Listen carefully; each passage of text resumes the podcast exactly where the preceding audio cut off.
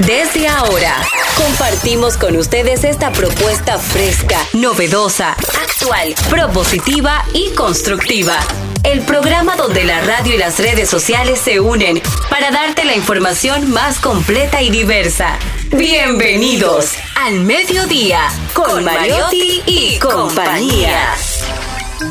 Al mediodía, al mediodía, al mediodía con Mariotti y compañía. Al mediodía, al mediodía, al mediodía con Mariotti y compañía. Si tú quieres disfrutar de foros alternativos y de tuiteros rankeados, este programa es tu amigo. Tu revista meridiana para el talento una vía, para radio y redes variadas y con la canción del día. Al mediodía, al mediodía, mediodía con Mario y compañía. Al mediodía, al mediodía, al mediodía con Mario y compañía. Si tú quieres disfrutar de página para izquierda, en la calle y el hogar, por eso no te lo pierdas, para que hablemos un poco. Saludos, saludos, buenos días, buenos días, buenas tardes, buenas tardes. Desde ahora comenzamos a poner alas a las palabras para llegar hasta ustedes.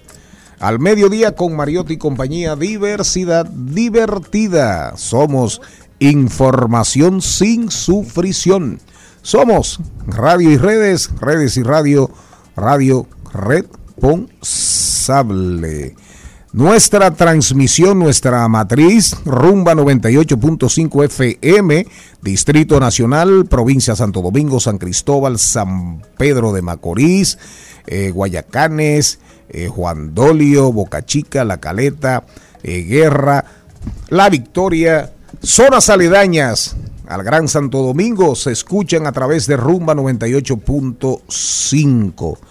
La transmisión en vivo, en vivo de este programa es por rumba985fm.com. Si usted, está en, eh, si usted está en su móvil, usted busca rumba, ¿verdad? Busca rumba FM en vivo. RCC Media, Rumba FM en vivo, Rumba 98.5 República Dominicana. Ahí, ahí usted nos escucha perfectamente. Agréguenos a sus redes. Nuestras redes están. Nosotros estamos en Instagram, estamos en Twitter, estamos en TikTok. Arroba al mediodía radio. A partir de este lunes, Mambo 94.3 FM para la provincia de la Altagracia. Higüey, Bávaro, Verón, Punta Cana, La Otra Banda, Mambo 94.3 FM.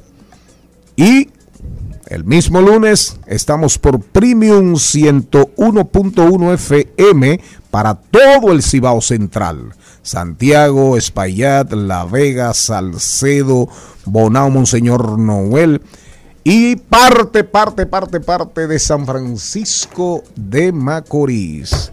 Charles Tercero, ¿cómo anda usted? Muy buenas tardes, mi gente. Feliz agradecido de estar con todos ustedes, de que nos acompañen en este su programa preferido, un horario de transición de la mañana hacia la tarde, donde como siempre tratamos de llevarle el contenido más informativo, el contenido más amigable, a tratar de hacer su día más llevadero. Esto es al mediodía con Mariotti y compañía. Gracias por acompañarnos.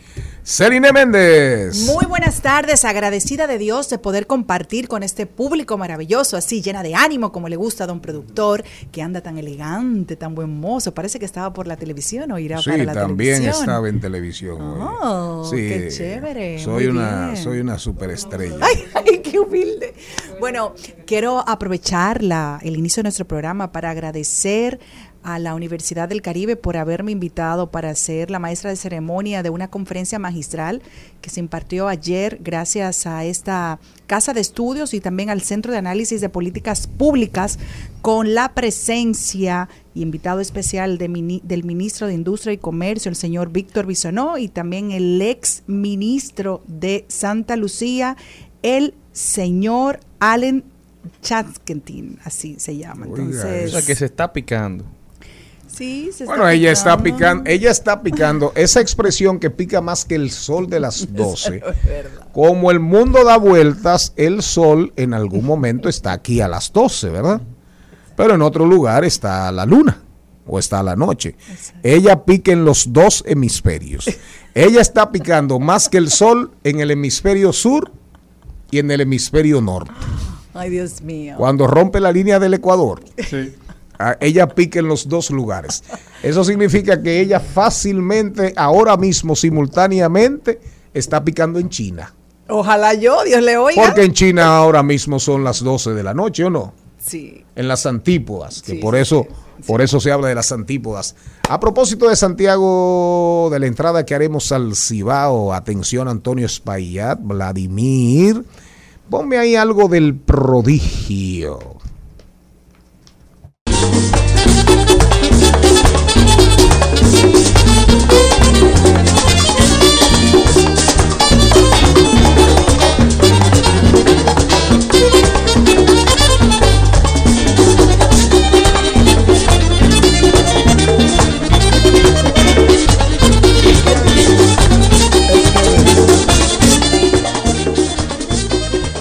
La semana que viene haremos un homenaje a la música típica durante toda la semana. Giovanni Polanco, Banda Real, Fefita la Grande, todas las Raquel. acordeonistas. Raquel, estaremos poniendo fracciones, pedacitos de esa música porque nos vamos para todo, para todo el Cibao Central. ¿Cómo se llama? Eh, eh, Crispy.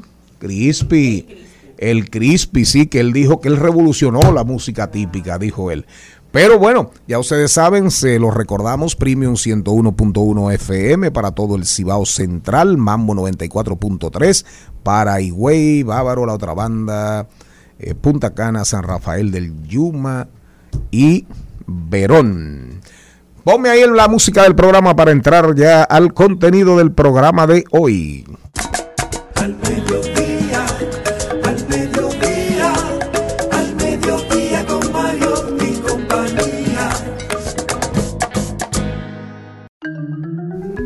El contenido de hoy por los pasillos del Congreso con Félix Nova, una síntesis didáctica, así bien pedagogizada sobre la ley, sobre el régimen electoral aprobada ya en la Cámara de Diputados, También, pero no promulgada todavía. que es diferente. Exacto, que es diferente. No promulgada todavía por el presidente de la República.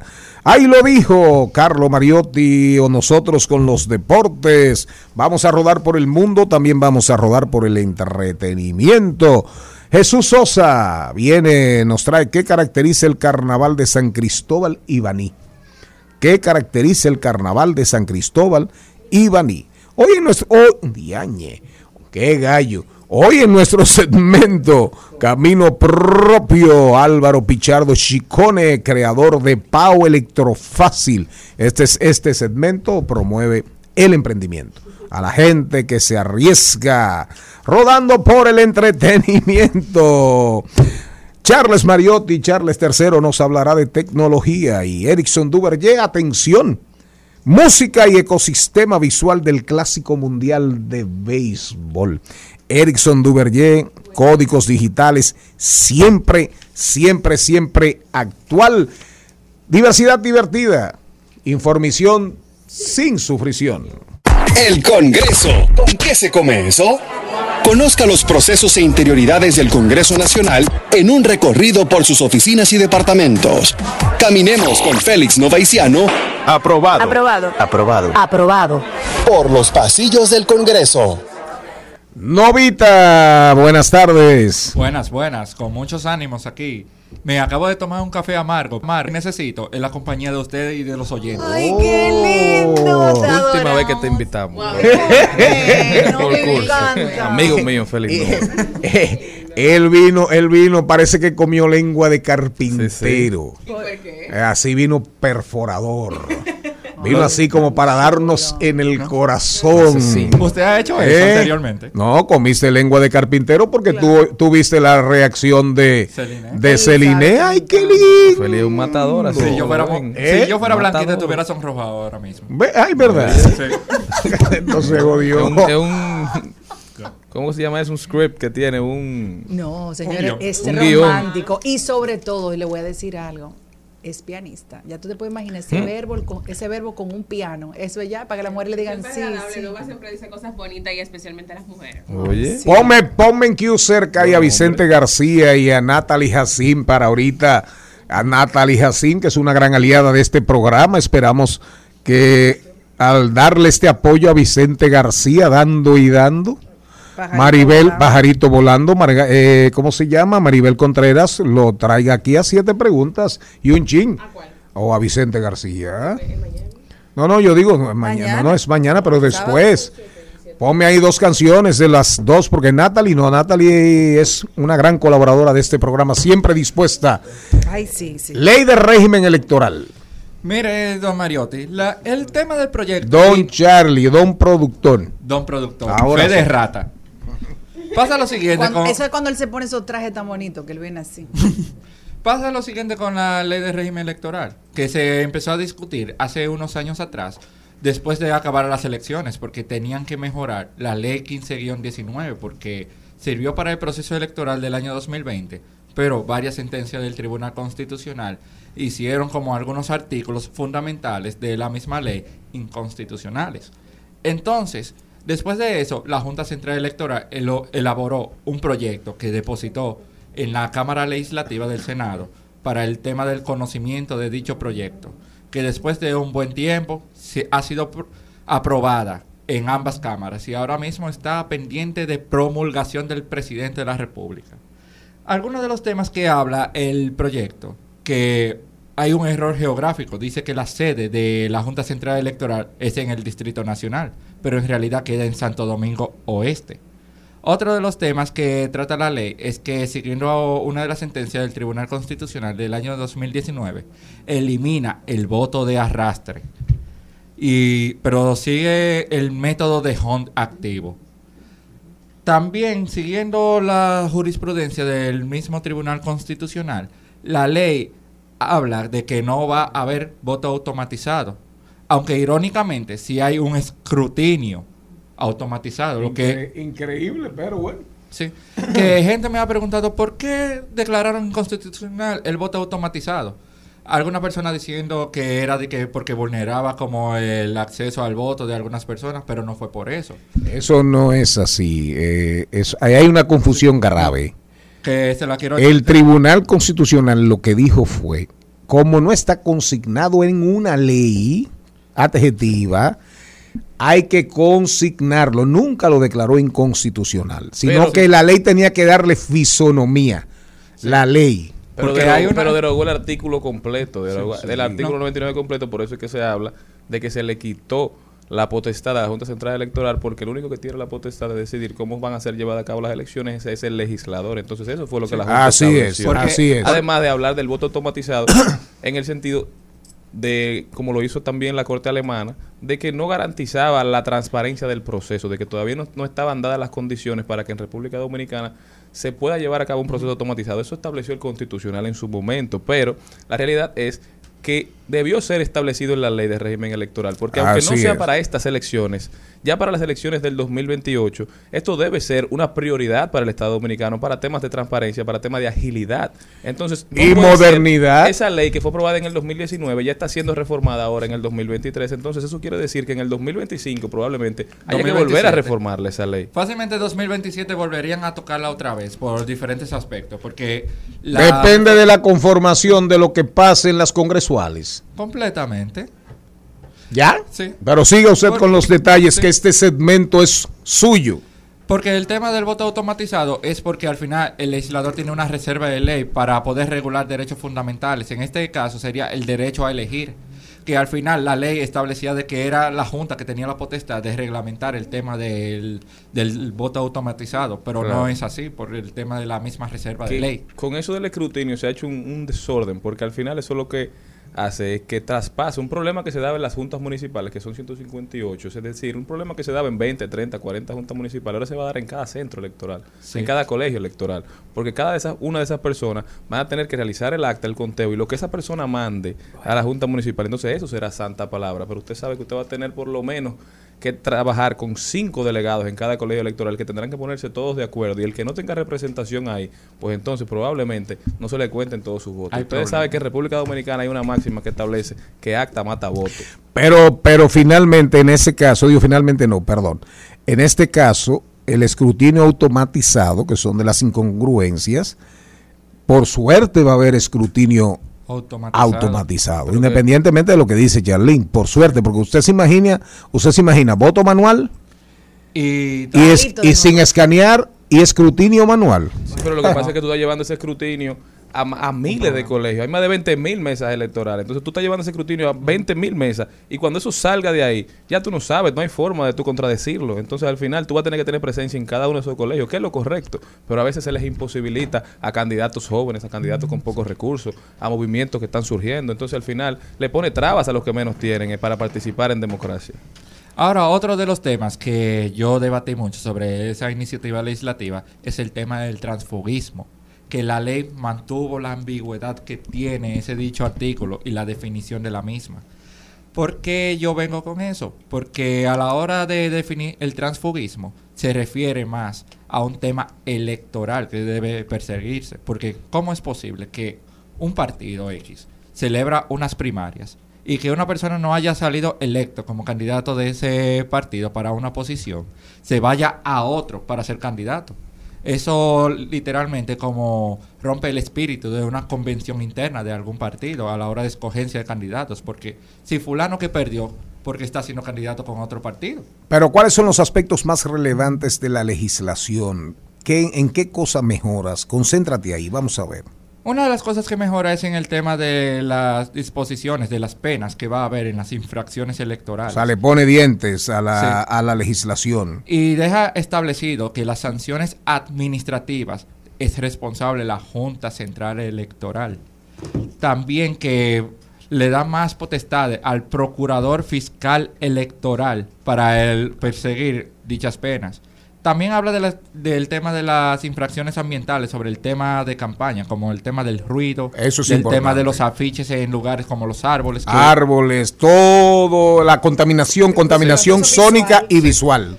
También otro de los temas que se menciona dentro de la ley es el tema de la equidad de género, que en principio la Junta quería que fuera un 50-50, lo que sería muy difícil la aplicación de la misma. Y al final el legislador a la hora de hacer las modificaciones mantuvo el 60-40 de equidad de género. ¿Qué más? Eso le puedo decir de manera sintetizada de ¿Y la los ley. jóvenes? De los jóvenes. Eso se trata más en la ley de partidos. De la ley de partidos. 43-18. Y una, una pregunta, ¿por qué? Así, es, especule, especule. Sí. ¿Por qué el presidente van unos cuantos días ya y el presidente no la ha promulgado? Porque yo pensé que la iba a promulgar de una vez, Al instante. claro, pero hay días. Sí. Pa- han pasado ya dos días. Creo que se aprobó, creo que se aprobó lunes, martes. ¿Fue lunes Fue- o martes? Fue El el, martes. miércoles, Ah. si no me equivoco, que se aprobó ya en la Cámara de Diputados. Fue el segunda- miércoles. En segunda lectura. Martes o miércoles.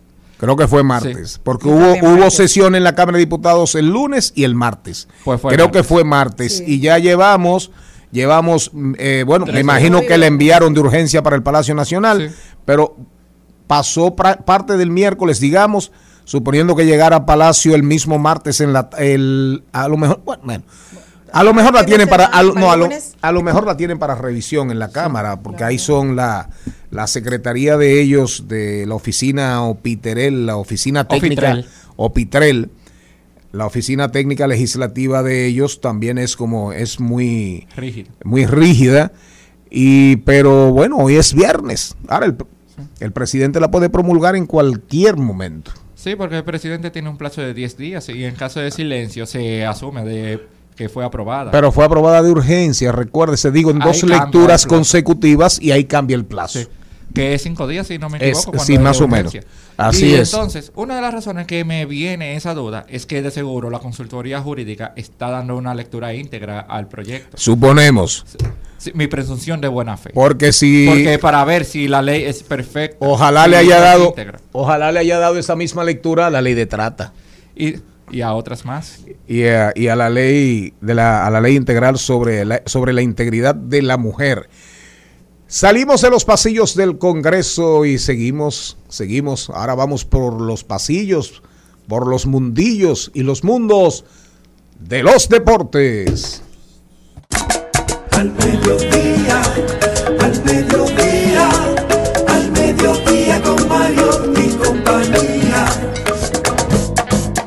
El Al Mediodía dice presente. Dice presente el músculo y la mente. El músculo y la mente.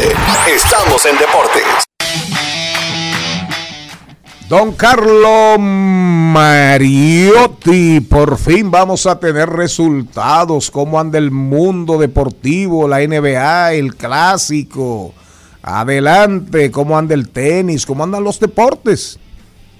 Buenas tardes, buenas tardes a todo el equipo, toda la audiencia del mediodía. Y bueno, arrancamos hablando de las grandes ligas, ya que en esta semana MLB estuvo definiendo cuáles serán las reglas oficiales de la temporada 2023. Reglas que se estuvieron definiendo como en qué momento un jugador de posición puede fungir como lanzador en un partido. Esto lo vimos mucho la temporada pasada, especialmente con Albert Pujols y Adier Molina, que se encargaron de terminar partidos como pitchers, luego de ser jugadores de posiciones. Pero ahora las grandes ligas han puesto reglas en donde si el juego está en extra inning, en el, el- el jugador de posición puede fungir como lanzador. En el noveno inning, si el equipo va detrás por ocho carreras o más, también. Y en el noveno, si ganan por 10 o más carreras, un jugador de posición puede fungir como lanzador solamente en estas tres situaciones, no como se estaba haciendo con libre al- albedrío, mientras que se mantiene la regla del corredor fantasma desde la segunda base de extra inning en extra inning de manera permanente ya para la temporada 23. Esta regla que fue introducida en la temporada 2022 fue para ser probada y su funcionamiento se quedará desde el 2023 hacia adelante. También ya las ya anunciadas previamente como el reloj de picheo, la prohib- prohibición del shift defensivo, esos cambios defensivos estratégicos se han prohibido y la de las bases más grandes. Las bases van a incrementar de 15 pulgadas a 18 pulgadas. Se estima que esto estará ayudando a reducir las lesiones de los jugadores y a aumentar los intentos de robo de base durante los partidos. Los chips defensivos de los jugadores, los jugadores solamente podrán iniciar los movimientos defensivos estratégicos cuando la, pe- la pelota haya salido de la mano del lanzador. Una vez abandone la mano, los, los jugadores pueden posicionarse de manera estratégica.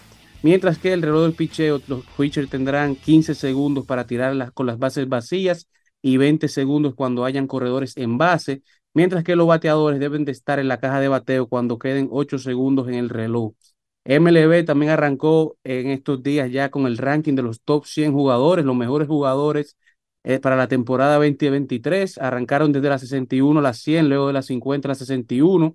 Y tenemos que en la posición 61 está el dominicano Starling Marte, Jeremy Peña llega en la 64, Luis Castillo en la 67, Cristian Javier en la 80. Y luego en el- la segunda boleta de jugadores sale Manuel Clase en el 52, Franber Valdés en la 56, Wander Franco en la 58 y William Adames en la 59.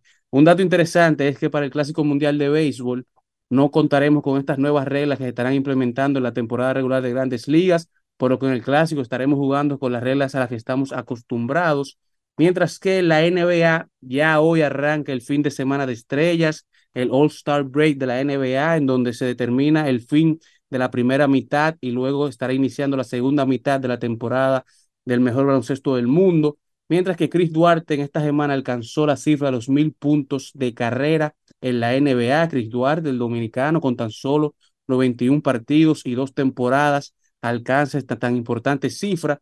Pero hoy arrancamos con el juego de celebridades, en donde la máquina Albert Pujols estará jugando para uno de los equipos del, del All-Star Game. También tenemos el juego de futuras estrellas, mientras que mañana llega la competencia de donqueo, la competencia de tiro de tres y la competencia de habilidades. Luego el domingo llega el juego de las estrellas, en donde Tim LeBron se enfrenta a Tim Janis. Tenemos que Ben Affleck será el encargado de las introducciones de los jugadores del juego de hoy de celebridades. El día de mañana el actor Michael B. Jordan y Jonathan Majors se estarán encargando de la bienvenida de los, de los fanáticos, mientras que Tyrese Halliburton, Tyler Hero, Bobby Hill, Kevin Horter, Damian Lillard y Larry Markkanen, Julius Randle y Jason Tatum son los protagonistas de la competencia de tiro de tres. Tenemos la competencia de habilidades que contará con tres equipos. El equipo de Giannis Antetokounmpo y sus hermanos Alex y Tanais se enfrentarán al equipo de los Utah Jazz, Jordan Clarkson, Walker Kessler y Colin Sexton. Y tenemos que el equipo de novatos, Pablo Banchero, Jaden Ivory y Jabari Smith Jr. son los que estarán participando en la competencia de habilidades, mientras que la competencia de donqueo tendrá a Troy Murphy Jr., Jericho Sims, Mac McCollin y Kenyon Martin. Serán los cuatro jugadores que estarán compitiendo en esta competencia de donqueo. Mientras que ya el domingo el actor Vin Diesel será el encargado de las introducciones del equipo LeBron y el equipo Giannis y Post Malone, el cantante, estará encargado de la música del día del Juego de Estrellas de la NBA. Gracias, señor Mariotti. ¿Algo, don Charles? No, no, se siguen calentando los motores para el clásico de béisbol. No solamente el equipo dominicano es el que está dando de qué hablar, también el venezolano. Ronald Acuña todavía no se sabe si va a jugar, si no va a jugar, pero está dando muchísimo de qué hablar. Los veteranos venezolanos, los retirados, ¿verdad? Las leyendas también están teniendo posiciones encontradas con la actitud de, del novato. Del novato no, pues ya Ronald Acuña es una realidad, es el número 25 de los peloteros de grandes ligas según ML MLB Network. Esperemos que los venezolanos se pongan de acuerdo porque mientras mejor sea la competencia, mejor será el clásico, ¿verdad? Así que ojalá y vayan todos, todas las estrellas para uno poder disfrutar de nuestro mundial. Así es. Eh, gracias, Carlos. Gracias, Carlos Mariotti. Ese Carlos es sin S. Así que Pero por fin, él no es Charlie, que él se llama. él se llama Charles. Ralph. ¿Cómo es? Ralph de Rafael por el papá de Margarita. Ah, qué Pero en Charlie italiano, Carlos no existe. Es Carlos. Carlos sin S. Sí, yo sé, Carlos. pero entonces Carlos no es un apodo. No, él desde, desde pequeñito se le decía Carlito. Pues entonces es un apodo. Pero escrito cómo está. No en ningún lado. No, no, porque él ¿Es no se llama apodo? así. A nivel de declaración, él no se llama así. Pues entonces no importa si la gente le dice con eso sin ese, don productor. Bueno, lo que pasa es que a mí me decían en Barrabás Carlito, Ah. sin S. Carlito. Pero gran cosa, eso no le importa a A nadie. la gente no le importa. Vámonos a, vámonos a facturar. Para despertar a los vecinos.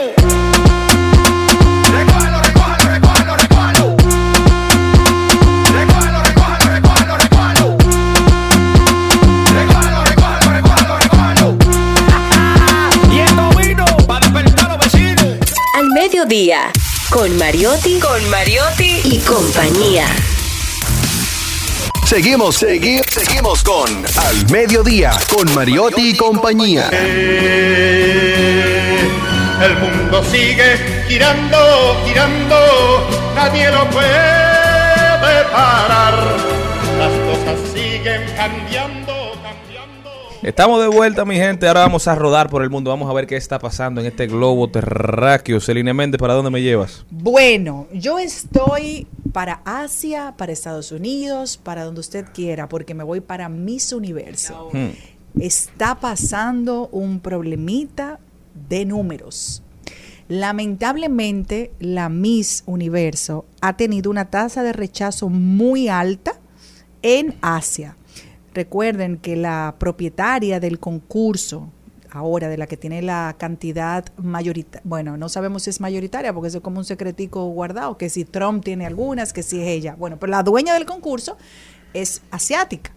Y la mayor parte del- de la agenda de la Miss, recuerden que el negocio de Miss Universo es que después que tú tienes la candidata, la ganadora, van a diferentes países que le pagan por tu tener a esa artista en cualquier cosa, en una fundación, en no sé qué cosa, en otro desfile, en otro concurso. Bueno, pues la tasa de rechazo que ha tenido me da mucha pena.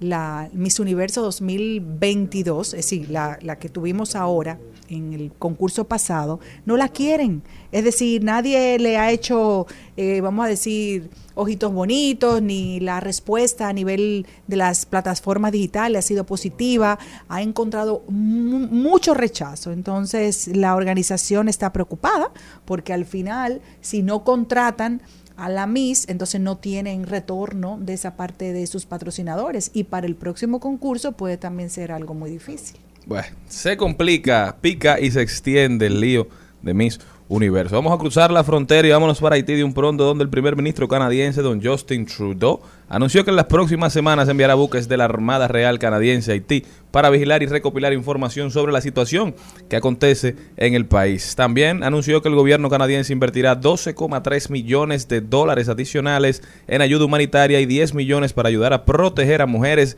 y niños de Haití en la frontera con República Dominicana. No solamente en la frontera, esperemos que en todo el país. El problema de Haití aparentemente está radicado en el centro de, de su parte de la isla, ¿verdad? Ahí por, por Petionville. Entonces, muchas personas están sugiriendo que se haga una desescalada, que vayan de afuera hacia adentro, tratando de ir recuperando los territorios, porque si empiezan desde Petionville será muy complicado, porque tienen control de muchas, de muchas facilidades y de muchas, de muchos puertos, de los puertos no, de muchas facilidades y de muchas de los servicios básicos. Entonces, si usted trata de entrar, probablemente mucha gente sufra porque empiecen a matar personas de manera indiscriminada, como ya se dice que lo están haciendo. Esperemos que eso vaya resolviéndose porque mientras se resuelve el problema de Haití, mientras la comunidad internacional ponga los ojos en Haití, mejor le va a la República Dominicana. ¿Para dónde te me vas, Félix?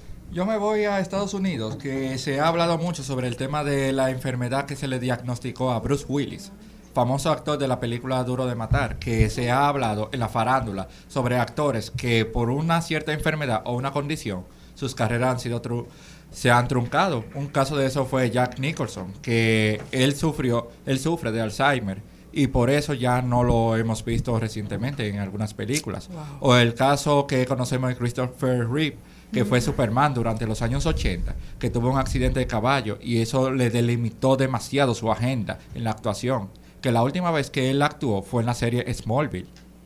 Sumamente interesante también, Félix. Tenemos que hacer el recorrido, ¿verdad? Por, por el- los aires.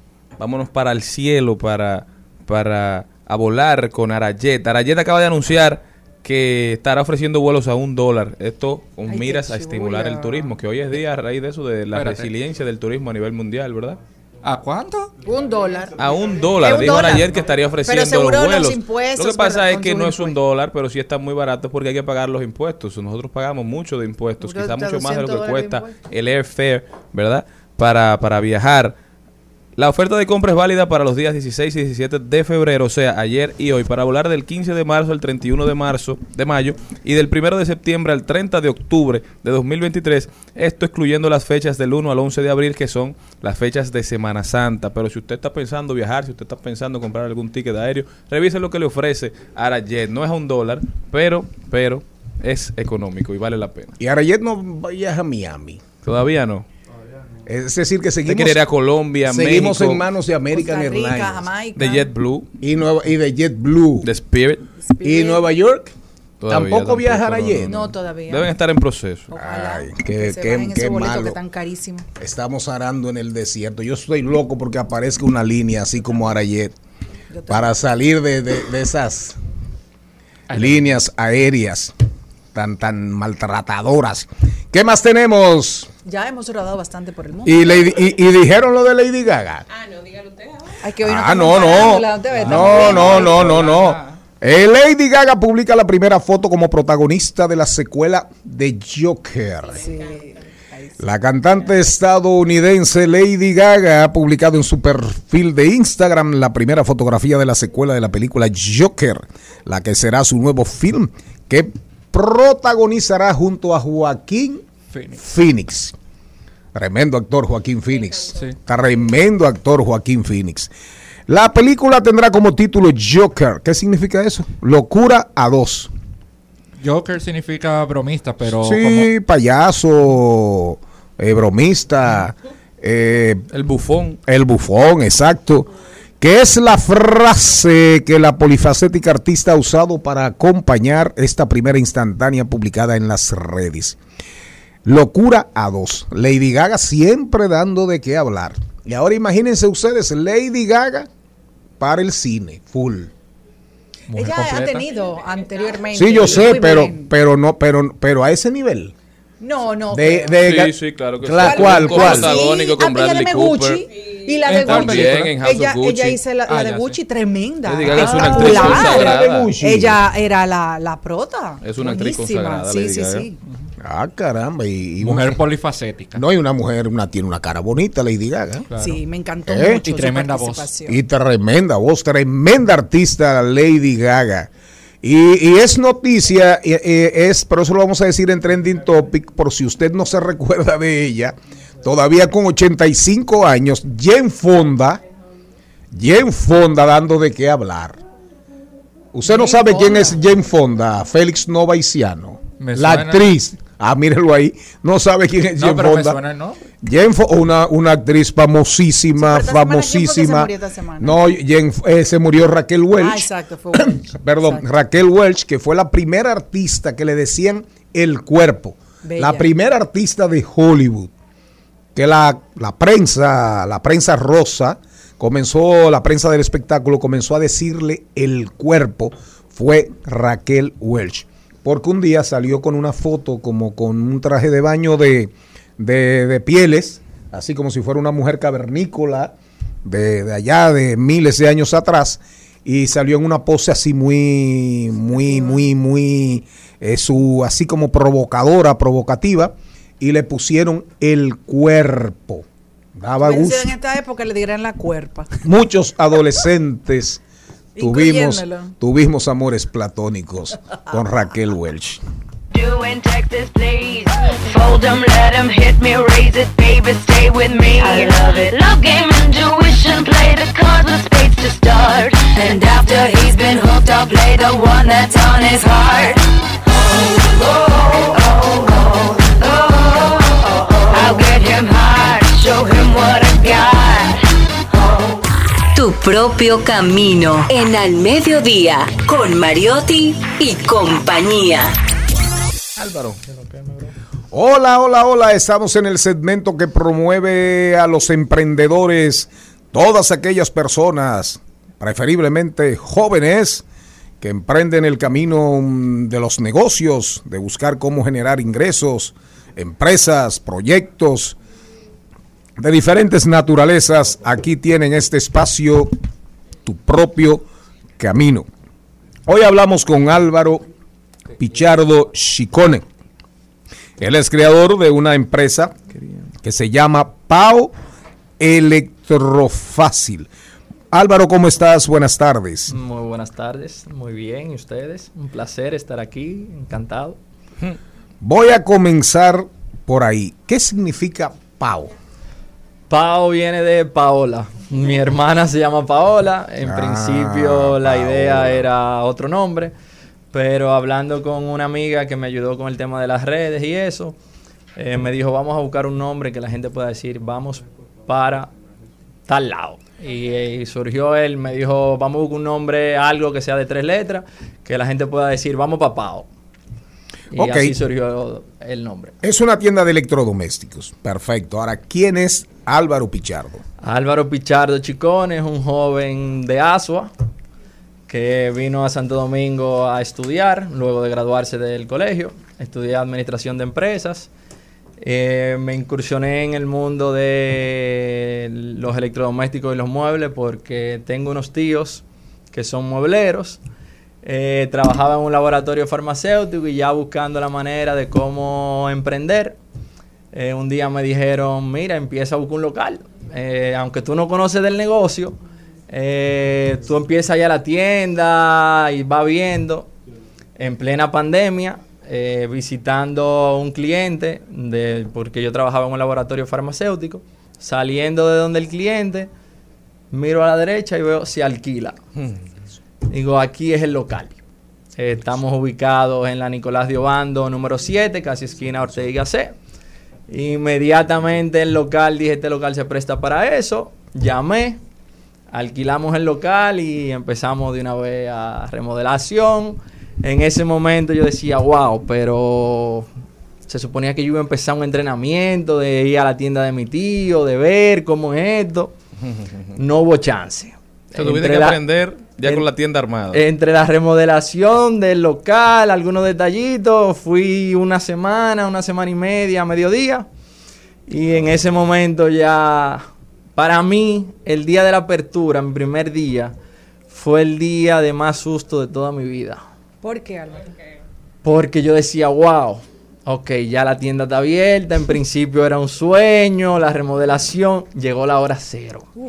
Yo, un joven de Asua, En Cristo Rey. En Cristo Rey, y digo, ¿y ahora? Y empiezo con un empleado que no era de la ciudad, que no era de la zona. En principio digo, déjame ver qué me va demandando el negocio. Es un negocio, o sea, el tipo de negocio es electrodomésticos, inmuebles, fiado. eh, o sea, tenemos por cuotas.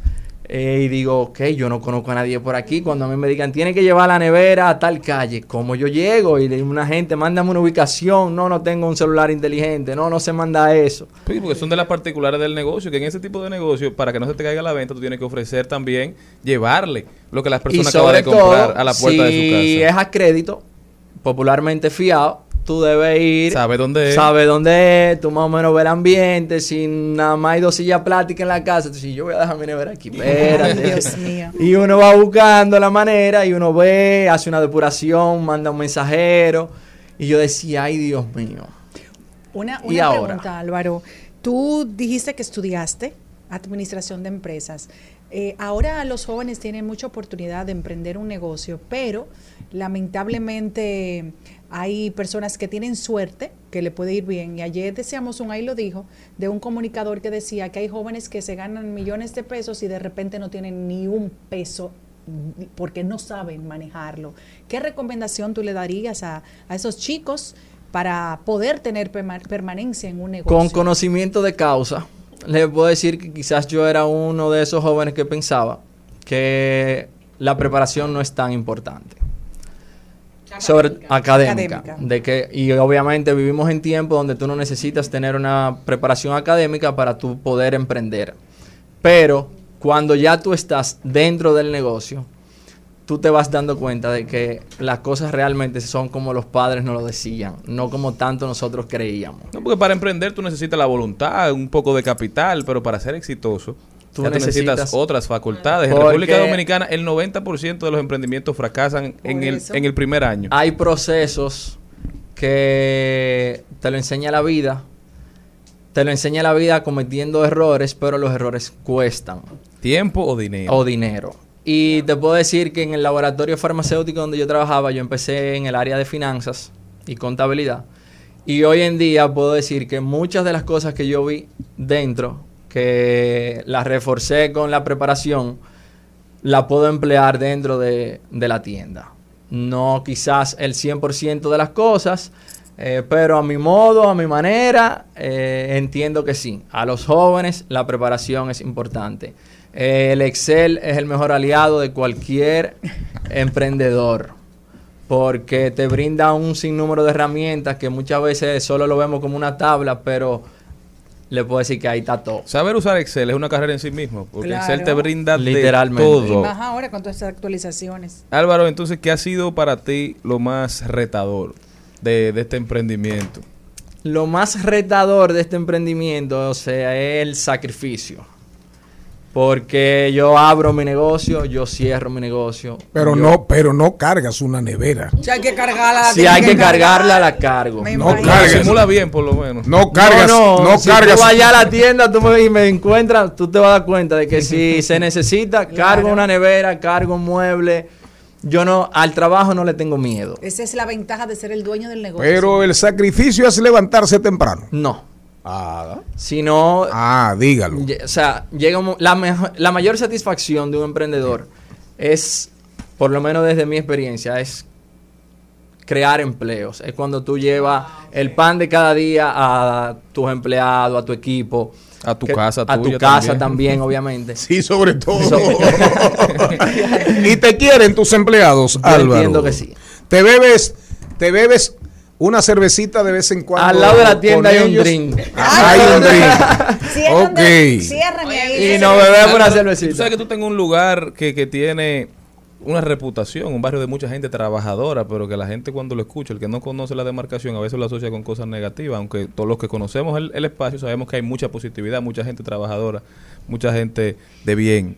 Cuéntame alguna experiencia que has tenido allá en Cristo Rey como dueño de negocio, de, un lugar del cual no eres, el cual no conocías y que llegaste aportando realmente. En los barrios hay de todo. pero lo que sobre todo hay es personas buenas, es personas trabajadoras. Mis vecinos eh, al- a- a- alrededor de la tienda son personas que de verdad un gran corazón, personas que se han dejado querer, que, que Que te llevan tu cafecito. Tot- un tececito si me ven con gripe. O sea, la verdad, la verdad es que en los barrios hay gente muy buena. Y en Cristo Rey te puedo, te puedo decir que sí. Y te dicen Alvarito. Me dicen el chamo. El chamo, ¿por qué? ¿Pero venezolano? No, no, Eh, parece. Tú no, tú no oíste que él es de Asua. Yo sé, pero si tiene una tía. un tío, Asua, la Asua, oiga bien la mezcla de los asuanos, poetas y a la vez tirapiedras. Tirapiedra. Usted oyó, poetas Sí. y tirapiedras. Álvaro, entonces, eh, ¿qué podemos, facilidades crediticias, acuerdos, acuerdos que tienes con entidades para facilitar electrodomésticos a sus empleados, por ejemplo? Tenemos- ¿Qué tienes disponible? ¿Cuáles son tus ofertas? Tenemos disponible todos los electrodomésticos del hogar, desde neveras, estufa, lavadoras, aire acondicionado, extractores de grasa, licuadora, lavadora, lavadora secadora, Ah, no, pues yo busco en intercambio. juego de aposento, Él colchones, no está en muebles, condiciones. comedores. Una licuadora. Tenemos facilidades de pago a cuota, tenemos apartados, tenemos un acuerdo con la cooperativa San José, Ah, la cooperativa San Muy José. bien. una mano amiga. Una, mano, mano amiga, amiga. sí, anunciante eh, permanente de este programa. Lléveme para allá, don Mariotti. Un saludo a Palalo Esteves. Ah, pero tú andas con el cuchillo en la boca. Me dicen visitadora Quiere médico. ¿Eh? Se muere. Visitadora médico. Pueden Eh, esa mujer está por atrapar cheles. Ay, no, y que tengo que pagar un Pueden pago. tomar los electrodomésticos a través de la cooperativa, los acuerdos que la cooperativa tiene con diferentes entidades, o acercarse a la tienda. El Instagram de la tienda es arroba Pau Electrofácil, en Facebook también. Buscarlo. El número de contacto del WhatsApp de la tienda es 809-804-0613. Repito, 809-804-0613. Pueden escribir al WhatsApp. Mándame una foto de la lavadora que tú tengas. Mándame el comedor que tú tengas, los muebles. Se le envía la foto, precio. Eh, no, mira, es de contado. Se le hace su descuento y se lo enviamos a la Y- puerta de su casa. Qué Y Álvaro, en esta época de tanta tecnología que uno tiene que aprovechar, ¿verdad? Las redes sociales tiene que aprovechar el WhatsApp, así como bien tú dices, para ir desarrollando relaciones con los, con los clientes o con los posibles clientes. Pero también es una época donde vemos muchos fraudes. ¿Has tenido alguna experiencia de personas que han tratado de engañarte? No, ¿Cómo va a ser? Realmente no. Todo te ha ido perfecto. O sea, he tenido situaciones de que me hicieron una transferencia, el banco en un momento determinado por razones de seguridad la devolvió, pero a la vez he llamado a cliente, mira, se devolvió la transferencia, gracias a Dios no había despachado la mercancía en ese momento porque dije, ay, esto es un engaño, pero no, realmente cuando le, le comuniqué a la clienta de que mira, la transferencia no, nunca llegó, Ah, déjame ver, llamó a su banco, me dijo, no, la cancelaron por seguridad porque era la primera vez que te hacía una transferencia. Eh, y volvió a hacer. Ah, pues, Pau, un negocio con suerte. Sí, he tenido situaciones con a crédito de que han empeñado una que otra televisión. ¿Y entonces qué hacen en ese caso? En ese caso, Eh, él- espérate, le empeñan y te dejan de pagar. sí. Entonces, cuando tú buscas la televisión, no hay nada. Cuando me di cuenta de que estaba en una compraventa, nosotros generalmente a todos los equipos le anotamos la serie cuando son equipos electrónicos. Y la compraventa, cuando son equipos que no está saldo, está obligada, si no vamos con la policía, está obligada a, a devolver el artículo, porque sería un artículo robado. Álvaro Pichardo Chicone, creador de PAO, Electrofácil, es el emprendedor, es nuestra estrella hoy en tu propio camino. Cristo Rey, Cristo Rey, allá en Cristo Rey, recuerden PAO, Electrofácil. Eh, Gaby, Ismael, suban este segmento a nuestras redes porque tenemos que colaborar con Álvaro. ¿O yo, don Gaby? Vamos a ver quién dijo algo que merezca la pena, pero búscame un pedacito de la canción en la partecita que dice, por si hay una, no, no para él, no para ahorita, por si hay una pregunta en el aire. Usted ha oído esa canción, es viejísima. Por si hay una pregunta en, el, aire. Déjela ahí mismo. Al mediodía, al mediodía, al mediodía con Mario y compañía. En al mediodía. ¡Ay! Lo dijo. ¡Ay! Lo dijo. ¡Ay! Lo dijo. ¡Ay! Lo dijo. ¡Ay! Lo dijo. ¡Ay! Lo Jenny Aquino, pero mira, Jenny Aquino me lo mandó, pero se borró. No, pero búscamelo, tú lo tienes ahí. Uno que me mandó Jenny Aquino súper interesante, búscamelo, ven. Sí, ¿El de la búscamelo. bichota? Sí.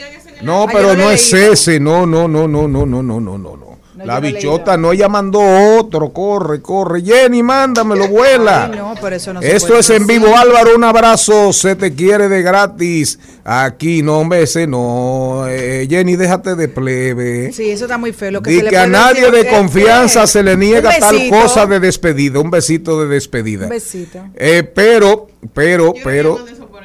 ¿Quién? ¿Tú crees? No, sí, claro, eso se lo estaba mandando ella al enamorado. Alguien de confianza. Al enamorado, al enamorado, al que eh, con el que ella, con el que ella cenó en, en, en Varelo. Jenny, aquí no te dormiste. Miren, no Señores, el que también lo dijo, o los que también lo dijeron, fue la fundación Make a Wish, haz un deseo. Esta fundación le dio las gracias al baloncestista, ¿verdad? La leyenda de la NBA, Michael Jordan, por hacer la donación más grande por persona física en toda su historia. Jordan, a raíz de su cumpleaños 60, que es hoy, se regaló a él mismo hacer una donación a esta fundación que se encarga de cumplir deseos a niños que tienen enfermedades de regalarle 10 millones de dólares. 10 millones de dólares de regalo a esta fundación. Esta Así fundación, cuando un niño tiene una enfermedad terminal, a veces no terminal, está pasando por un proceso, trata de llevarle alegría cumpliendo el deseo de, de lo que el niño pida. A veces es presentar a una persona, a veces ir a Disney, a veces ir a un lugar. El que más deseos ha cumplido es el luchador de la, de la WWE, de la WWE, John Cena. Tiene 650 deseos cumplidos. Ningún otro artista, actor, actriz tiene más de 200. Michael Jordan hace esta donación filantrópica, ¿verdad? 10 millones de dólares de parte de Jordan para celebrar su cumpleaños. Sí, Jordan, Jordan es un abanderado de las causas sociales, sin dudas. Y en eso hasta se parece LeBron James a Michael Jordan.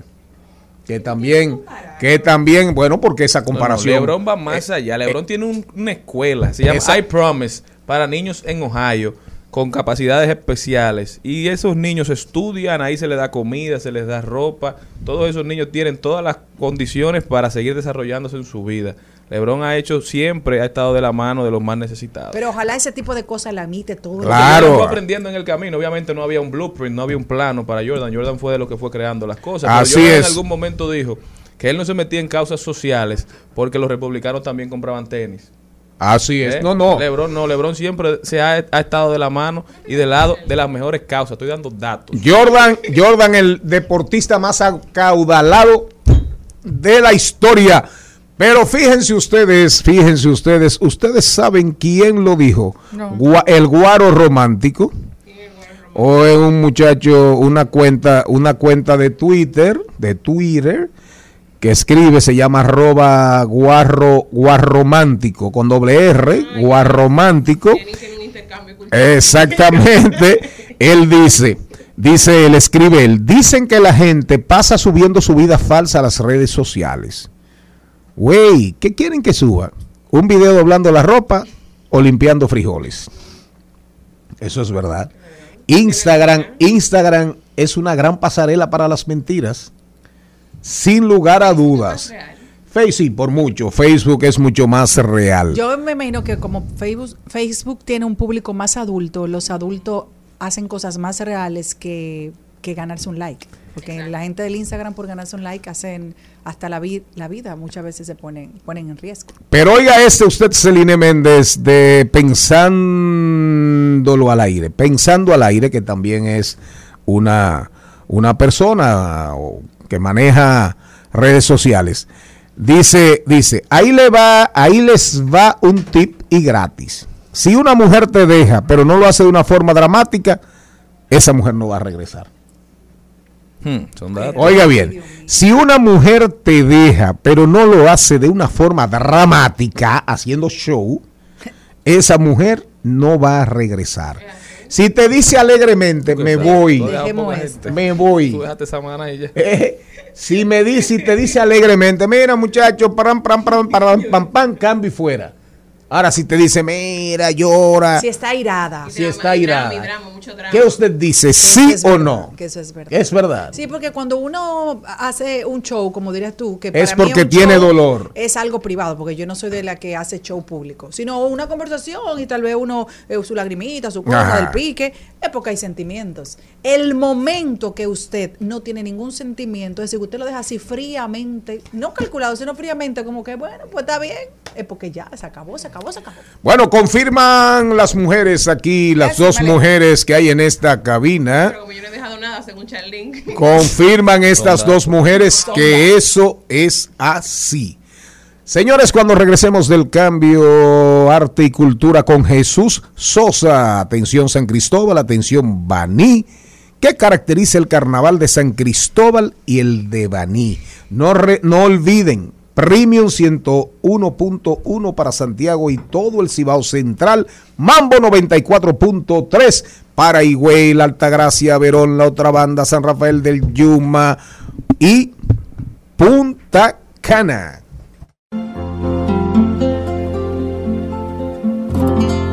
Por si hay una pregunta en el aire. ¿Y de dónde habrá? Ustedes saben con qué suma se dice que el de las criptomonedas estafó a empresarios médicos 100 millones de dólares. ¿Y dónde están? Porque él dice que no tiene ni para pagar abogados, que es un insolvente. ¿Dónde está todo ese, todo ese dinero, señor Mariotti? Demasiado dinero. Porque Se- hasta 100 millones de pesos es mucho dinero. Se queda la pregunta en el aire.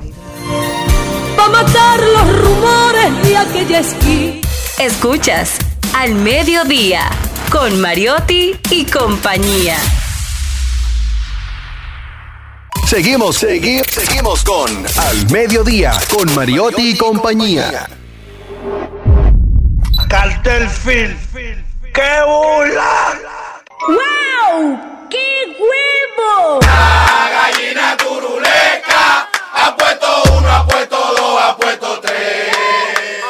La gallina turuleca ha puesto cuatro, ha puesto cinco, ha puesto seis. Nadie me supo responder aquí la pregunta en el aire. ¿Cuál fue? Hola, de 100, que, que- que ese muchacho manejó 100 millones de dólares. Pero miren ustedes, el huevo, el huevo de la semana, del mes, posiblemente un huevo del trimestre hasta marzo, lo ha puesto el primer ministro de Canadá. Dice el primer ministro de Canadá que él va a aportar 10 milloncitos de dólares. Oigan bien, para la protección de haitianos, haitianas, pero en la frontera, en la frontera, en la frontera, Haití, República Dominicana. 10 milloncitos de dólares. Pero mientras tanto, lo grande, lo grande, lo grande que deben hacer por, por aquel país, claro, ellos tienen que hacer primero ellos por ellos, porque el problema de Haití es el problema de Haití, de sus élites, de su gente, de sus políticos, comerciantes, de sus líderes. Pero, pero mientras tanto, 10 millones de dólares para ser invertidos para proteger mujeres, seres humanos en la frontera, protección de haitianas y de haitianos en la frontera. Correctísimo, hay que protegerlos. Pero ¿por qué no los protegen? Hacen un gran esfuerzo y los protegen allá, dentro de Haití, en todo Haití, pulgada a pulgada, milímetro a milímetro. Que no quede un área del territorio haitiano que no se sienta, que no se sientan los Estados Unidos, Canadá, Francia, esa gran comunidad internacional, la Unión Europea. ¿El huevo? ¿A quién es? Al primer ministro de Canadá. Yo espero no necesitar visa para el Canadá. Bueno, y difícil que se avisa. Ay, ay, ay, ay. Al mediodía, al mediodía, al mediodía con Mario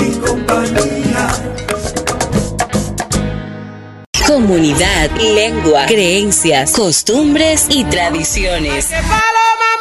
Ritos, celebraciones, bailes y cantos. Los valores y esencias de esta tierra mía. Dicen presente en Al Mediodía con Mariotti y compañía.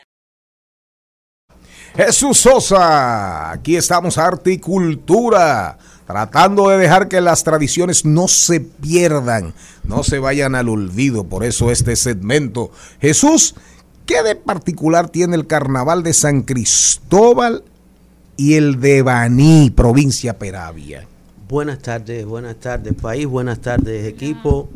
Eh, quisimos dedicar eh, este, este segmento de hoy, habíamos dicho la semana pasada que cada, hasta final de marzo vamos a dedicar cada viernes a zonas de carnaval, a varios carnavales. Pero el de San Cristóbal tiene una particularidad y es que la provincia del jefe, del dictador, los carnavales eran fantasías en el casino y en, y en los hoteles de la, de la élite.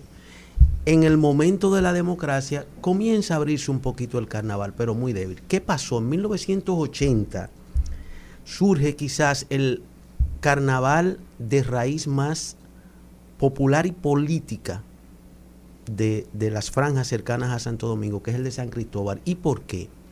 Porque es un carnaval concebido, concebido, creado y llevado cada año a un poquito, un peldaño más arriba, por los grupos teatrales La Rueda, Los Peregrinos y los grupos músico-vocales La Higuera Raíces Negras.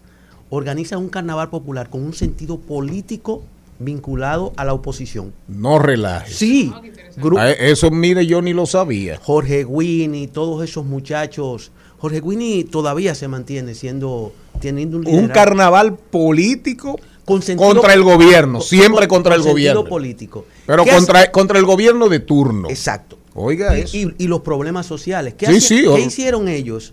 Que comenzaron a dar talleres de fabricar caretas, eh, cómo crear comparsas, talleres de teatro para la dramatización. Pero ¿dónde lo hacían para salir el 27 de febrero? En los barrios de la periferia. Jeringa, Villavaldez, Villaverde, Los Jorobados, Pueblo Abajo, Moscú. Es decir, que lo que salió de ahí es un carnaval que terminó llamándose el Carnaval de la Esperanza. Qué bonito. Carnaval de la Esperanza se le puso por muchos años. Entonces, ahí comenzaron a surgir, pues, digamos ya toda, toda la animación, los diablos cojuelos, las comparsas de robo a la gallina, los indios, comparsas de galleros, o sea, este carnaval cada año tomaba un problema, por ejemplo, los problemas de salud, los problemas de arreglo de calle, los problemas de falta de escuela, los problemas de falta de vivienda. Y esas comparsas lo que se convertían era en una denuncia animada y bonita de lo que estaba sufriendo la gente. Se convertían, es decir, que ya no existe. Bueno, Ha bajado la intensidad. Qué pena. la, la parte, Qué pena. la parte de protesta, pero siempre queda, siempre queda. Eso eh, siempre, siempre hay quien lo mantiene. ¿A quién se le dedica el carnaval de San Cristóbal? El personaje central, Walter James. Walter James, Un cocolo. un, un- un negro Criado en San Cristóbal, que era el roba la gallina más famoso. Walter James. Roba la gallina, palo Palo con con ella, ella, roba la gallina, pero- palo con ella. En San Cristóbal es Walter James. Ya. Corrido. No le decían roba la gallina. Sí, sí, sí, sí, el roba Ah, la gallina. ok. ¿Por qué se convierte en el personaje? Porque él murió y en una entrevista antes de su muerte, él dijo que cuando él muriera, él lo único que quería era que siempre en el carnaval de San Cristóbal el pueblo resucitara en un roba a la gallina. Y se convirtió en un símbolo. Pero otra cosa, el roba a la gallina del carnaval de San Cristóbal tiene una particularidad que no la tienen otros pueblos. Y es que esta mujer frondosa, bella, bailarina, bien adornada, la acompañaba un marido enclenque, flaco, famélico. Eh, un- un- un- una creación de los mismos grupos de teatro, o sea, acompáñame a fulano ahí. Sí, sí, sí. Entonces, ¿por qué traemos este carnaval? Para reconocer primero ese valor político, social y cultural que tiene, que es un carnaval que surge de una raíz popular organizada en el municipio y luego en toda la provincia. Qué pena. Qué Pasada pena que, sea, que se está perdiendo. Al carnaval de San Cristóbal van comparsas de Santo Domingo, van de, de, de Baní, de, de muchos pueblos cercanos. Y nos vamos a Baní. El de Baní. El de Baní. Los chuineros, los chuineros desaparecieron. No, no. Me, me dicen No. que prácticamente ya no existen. Murió Juan La Pesca en medio de la pandemia en Estados Unidos porque la familia se lo llevó. Sí, tú me dijiste que- una vez, los chuineros eh, son cantos de trabajo, cantos de asada, cantos de labranza, como, contra- como dicen. Contrapunto en la cosecha. en el Exactamente. café, eh, pero el carnaval de Baní tiene una particularidad. Hasta durante la dictadura y hasta finales de los 70 era un carnaval que se hacía en el Hotel Hollywood y en el Casino Peravia. La- Había un hotel Hollywood en Baní. Sí, sí, sí, Oiga, durante eso. la dictadura. Era como el carnaval de las élites. Con la entrada de la democracia comienzan a salir pequeños desfiles de carnaval, animados por, por gente con un sentido más popular, digamos, de, de la cultura y de la vida. Pero el carnaval de Baní se cayó prácticamente en la década de los 70, del 74 al 80, Charlie. ¿Y, y qué características tenía? Es decir, que Baní no tiene un carnaval. Sí, Baní ahora tiene un carnaval. Ah, tiene un carnaval Ahí vamos. ahora. Que el carnaval que se cae a principios de los 80 comienzan a organizarse. Y quiero reconocer aquí a un ser humano especial de Baní, de esa recuperación del carnaval. Rochi Nelson, el roba la gallina más famoso del carnaval de Baní. ¿Por qué? Porque cuando el carnaval se cayó, Rochi Nelson salía por todos los barrios de la periferia con su roba la gallina. Entonces eran jóvenes y niños que le caían atrás, que le caían atrás. ¿Qué pasa?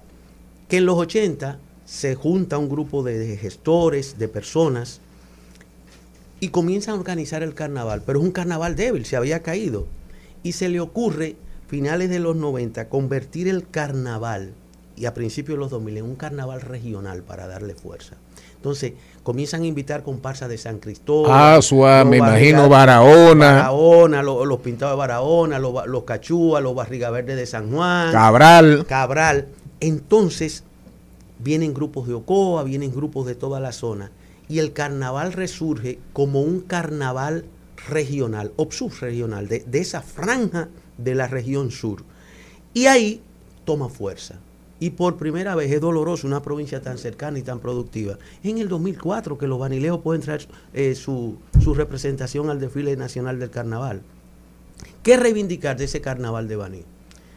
Que tuvieron la inteligencia emocional, los gestores culturales de la provincia, del municipio, decir, esto se cayó, ¿cómo lo recuperamos? Somos débiles, ¿cuántos años vamos a durar en esto? Y comenzaron a, a tener una mirada más allá del municipio y lo convirtieron en un carnaval regional Qué bueno. y provincial. Un reconocimiento a, a los gestores, tanto del el carnaval de San Cristóbal como de Baní, dos expresiones. Baní es el último domingo de, de marzo, que en el calendario que ha organizado Cultura hace años, y San Cristóbal es innegable, los 27 de febrero hay desfile, salga Pato Gallareta. Lo importante del eh, es penoso que el del- de que el, ese carnaval tan peculiar, tan tan característico, tan único haya perdido fuerza. Jesús Sosa, nuestro No, gestor, ¿eh? Escúchame, hermano. Ha perdido esa fuerza de lo popular y lo político, pero Ah. es más grande. Porque Ah, ahora perfecto. El, ayuntamiento lo ha asumido. Los síndicos, los últimos alcaldes de las, de las últimas décadas, los alcaldes de, de San Cristóbal, han tenido que asumirlo, invitar comparsas y financiar. Pero digamos que ese sentido de raíz popular queda, pero ya no tan amplio como antes, porque antes era la raíz política y popular de los grupos culturales de San Cristóbal, los protagonistas, los, los- los que lo hacían contra viento y marea. Jesús Sosa de la comunidad. Ojalá tus redes. Bueno, eh, mi- mis redes, mis Sí, redes esas mismas. principales, eh, la comunidad, ojalá, una comunidad eh, de comunicación no alternativa, sino diferente. Así es. Cultura, medio ambiente, política, sociedad, economía, finanzas, pendientes también a los acontecimientos de- del mundo. Ahí estamos todos los días. Les pedimos que sigan ojalá.com.do, que es nuestra nuestro canal. Somos un canal de YouTube, somos una página web, somos un, un mall. un Y que mall. se financia con aportes de sus seguidores. Invitamos a eso también. No nos importa la cantidad. Hay, colaboradores de 300 pesos, querido Charlie. Así Y es. Nosotros lo recibimos como si fuera un millón o un milloncito de dólares de lo de. Una comunidad que construye, que construye. Nosotros, Relaciones, así es, nosotros nos vamos ahora a rodar por el mundo del entretenimiento. baile las calles de para que juntemos nuestras alegrías. Baile las calles de mediodía,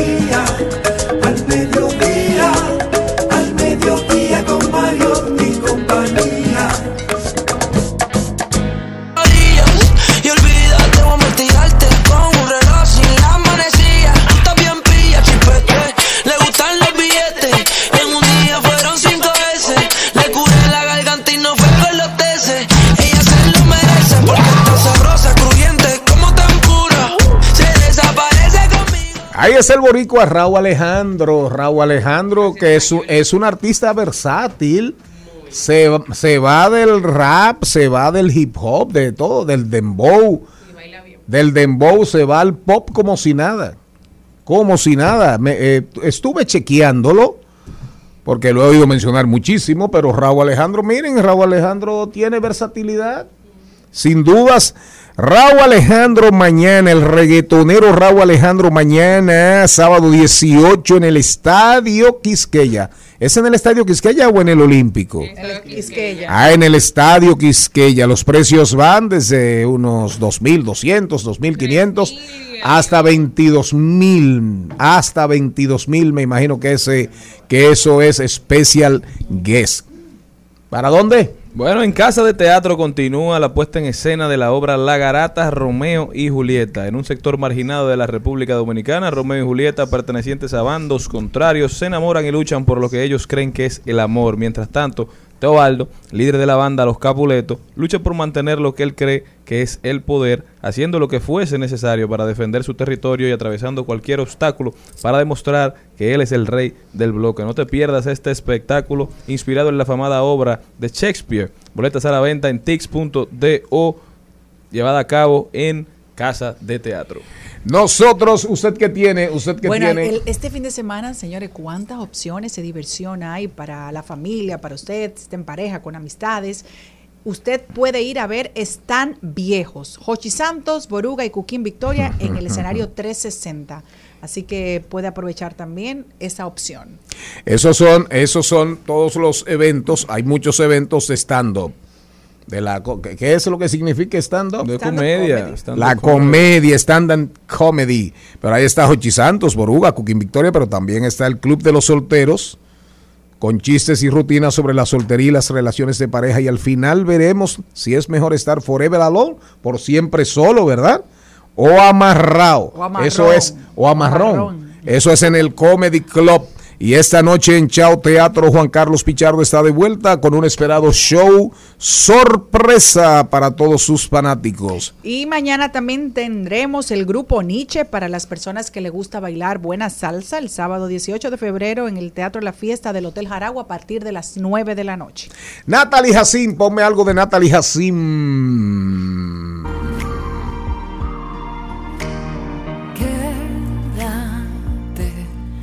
La noche es larga hoy y me hace falta tu voz. Quédate, quédate. Natalie Jacín, Natalie, Natalie Jacín desde cero.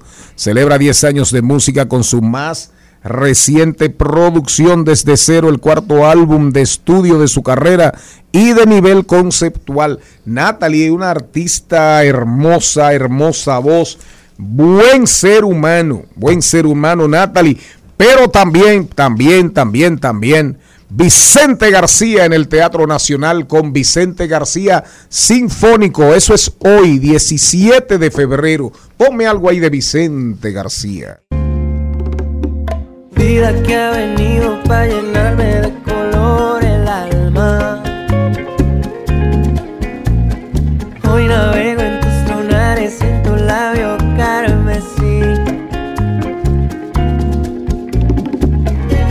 Se cuece el calor de tu piel en mi piel.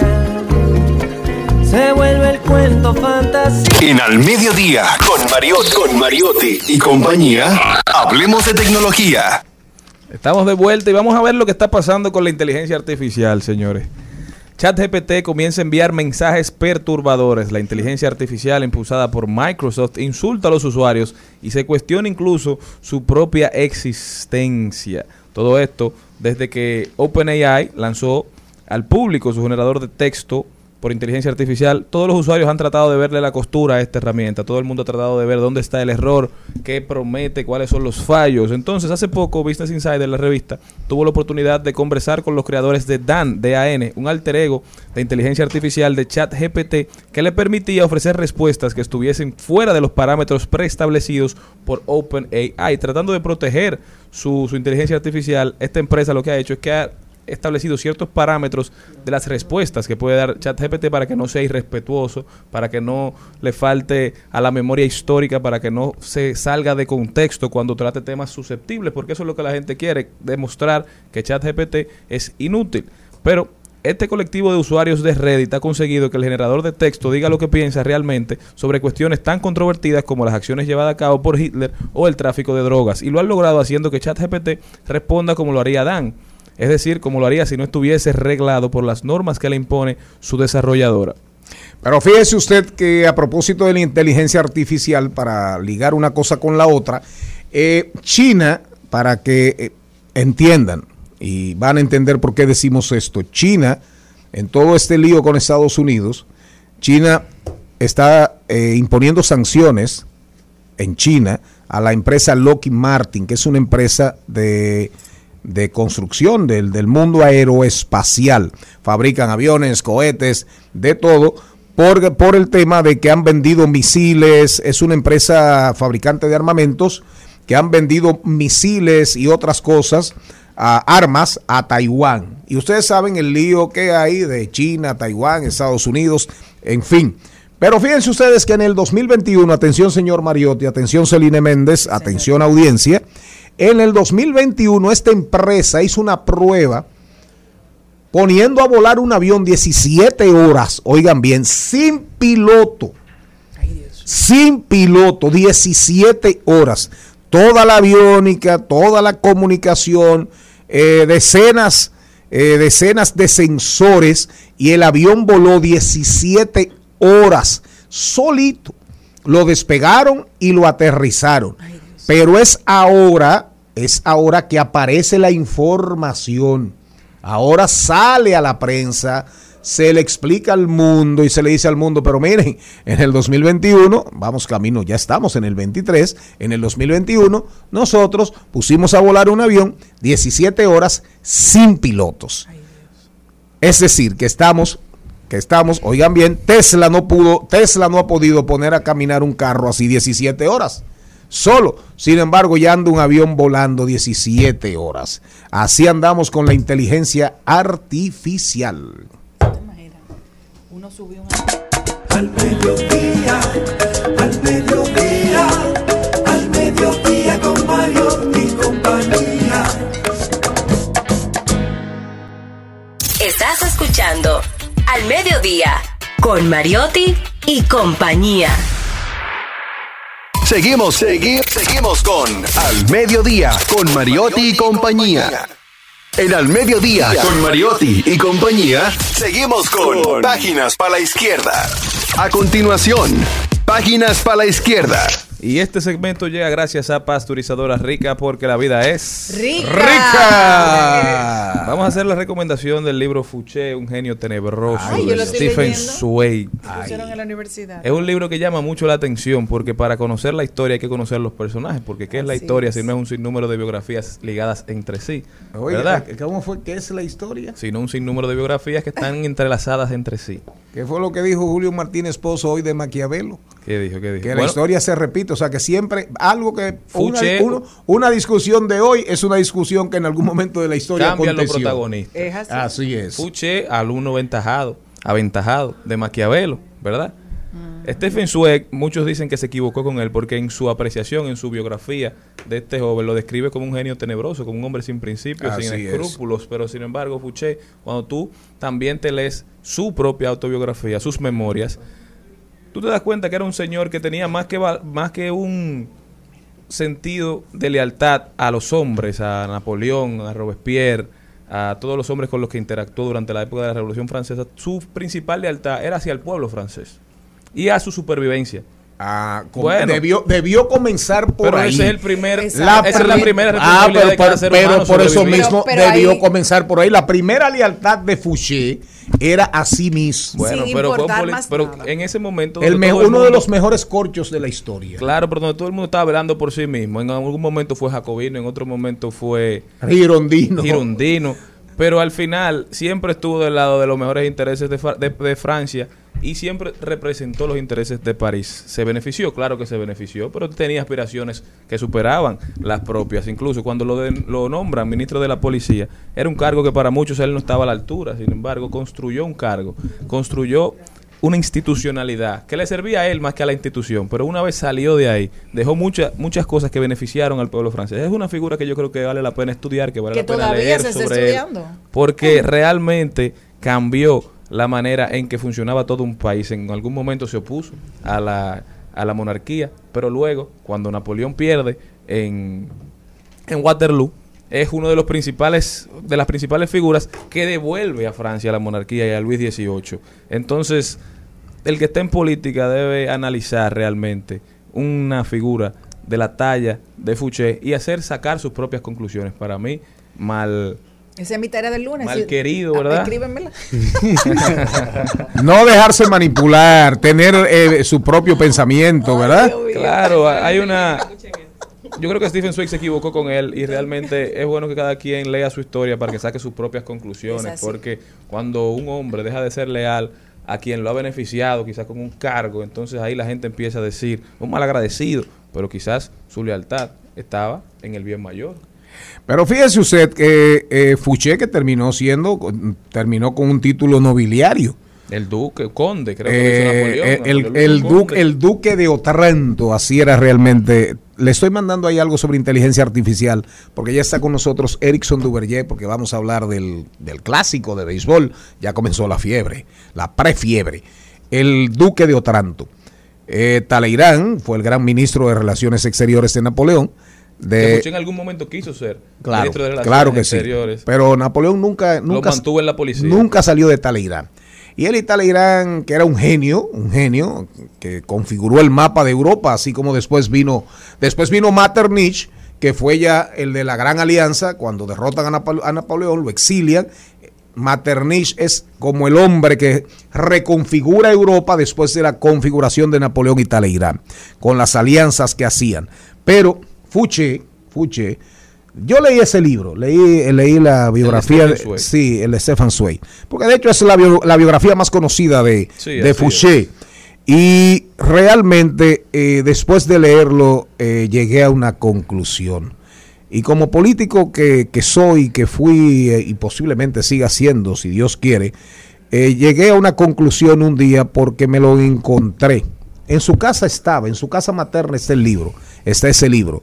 No sé si usted se lo habrá llevado, pero, eh, pero, Los libros que yo tengo tienen algo en común casi todos. Ninguno los he comprado.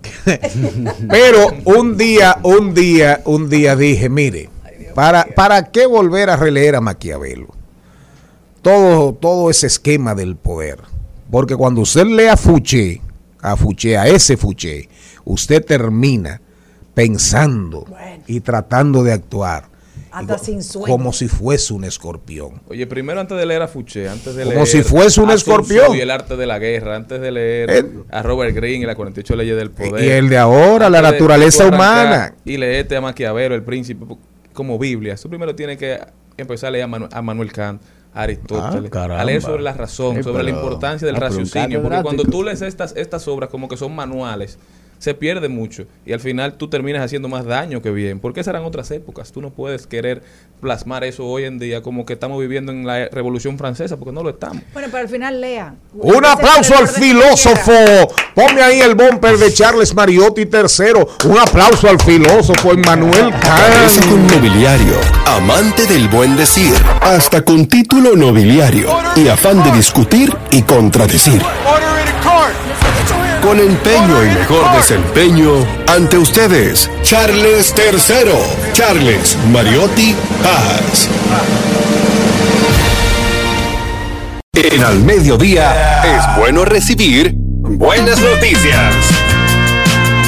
Es bueno recibir buenas noticias con Mariotti y compañía. Oigan, esa no es una buena noticia, es una buena noticia para ustedes, para que entiendan hasta las de los multimillonarios, de los megamillonarios. Oigan lo que hizo Bill Gates. Hay un, hay un restaurante de Jordi, se llama Jordi el Chef, con tres estrellas Michelin en Barcelona.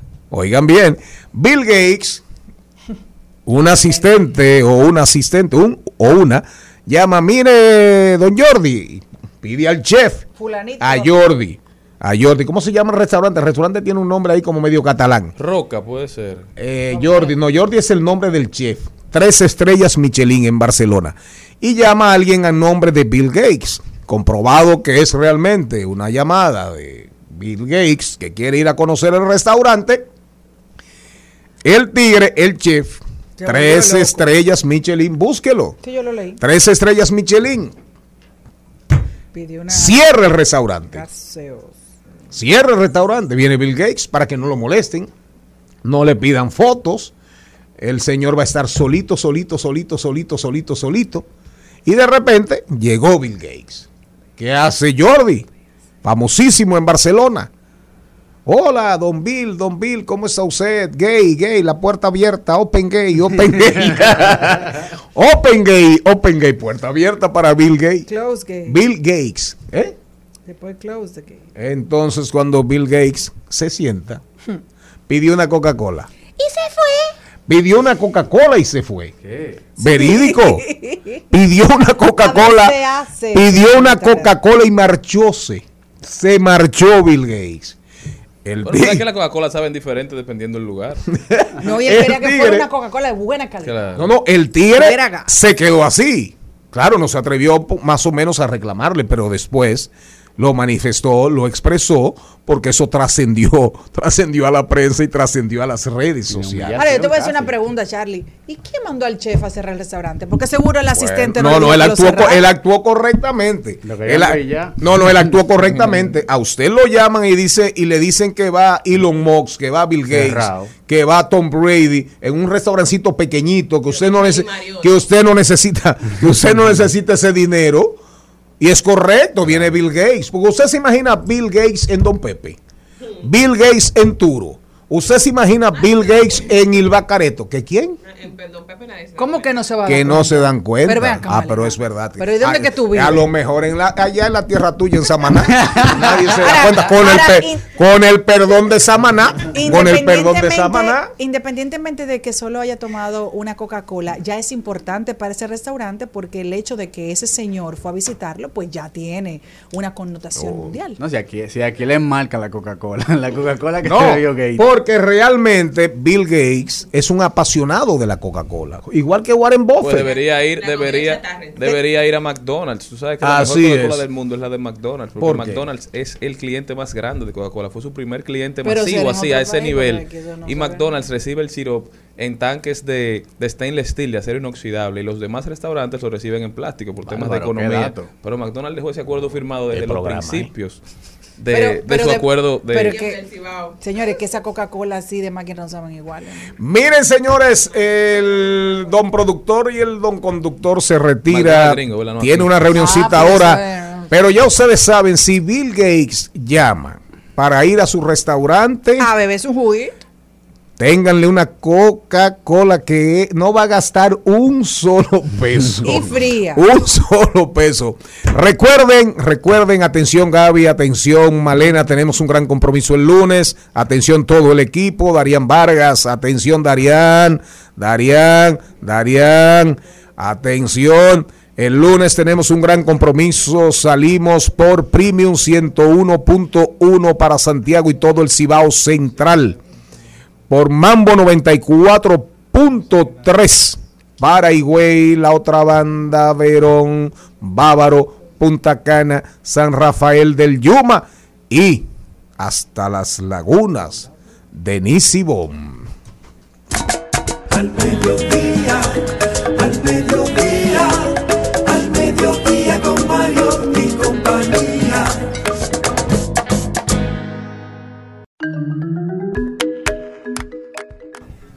Erickson Duverger está con nosotros directamente desde Dove Agency y el podcast Oh. más famoso de este país, donde se trata todos los días de Porfirio Rubiroso. Pero me está gustando cada vez el intro mejor. Duff Agency. Erickson, ¿cómo estás? Señores, todo bien. Eh, Ah, realmente. pero ahora es que yo entiendo, Erickson, es que Dove eh, son las primeras tres letras de tu apellido. ¡Wow! ¡Qué descubrimiento, Oye, ah, pero... Significa que yo soy distraída. Ah, pero es que tú eres un egocéntrico.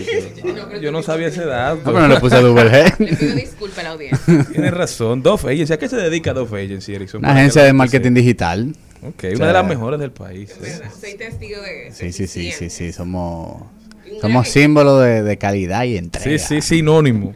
Erickson, cuéntame qué nos tienes hoy. Música y ecosistema visual del Clásico Mundial. Vimos hace unos días el lanzamiento de- del branding, del uniforme, de, Sí. de- de todo lo visual. Cuéntame. Que, que por cierto, se fue, fue un evento bien chévere. O sea, se esperaba que iba a ser una activación normal, pero cuando yo llegué ahí, eso era un, un fiestón hasta con Sí, Adonis. pero debieron hacer una tarima porque le estaban bailando arriba a Nelson Cruz. Había un, un tigre ahí que estaba como quemándolo.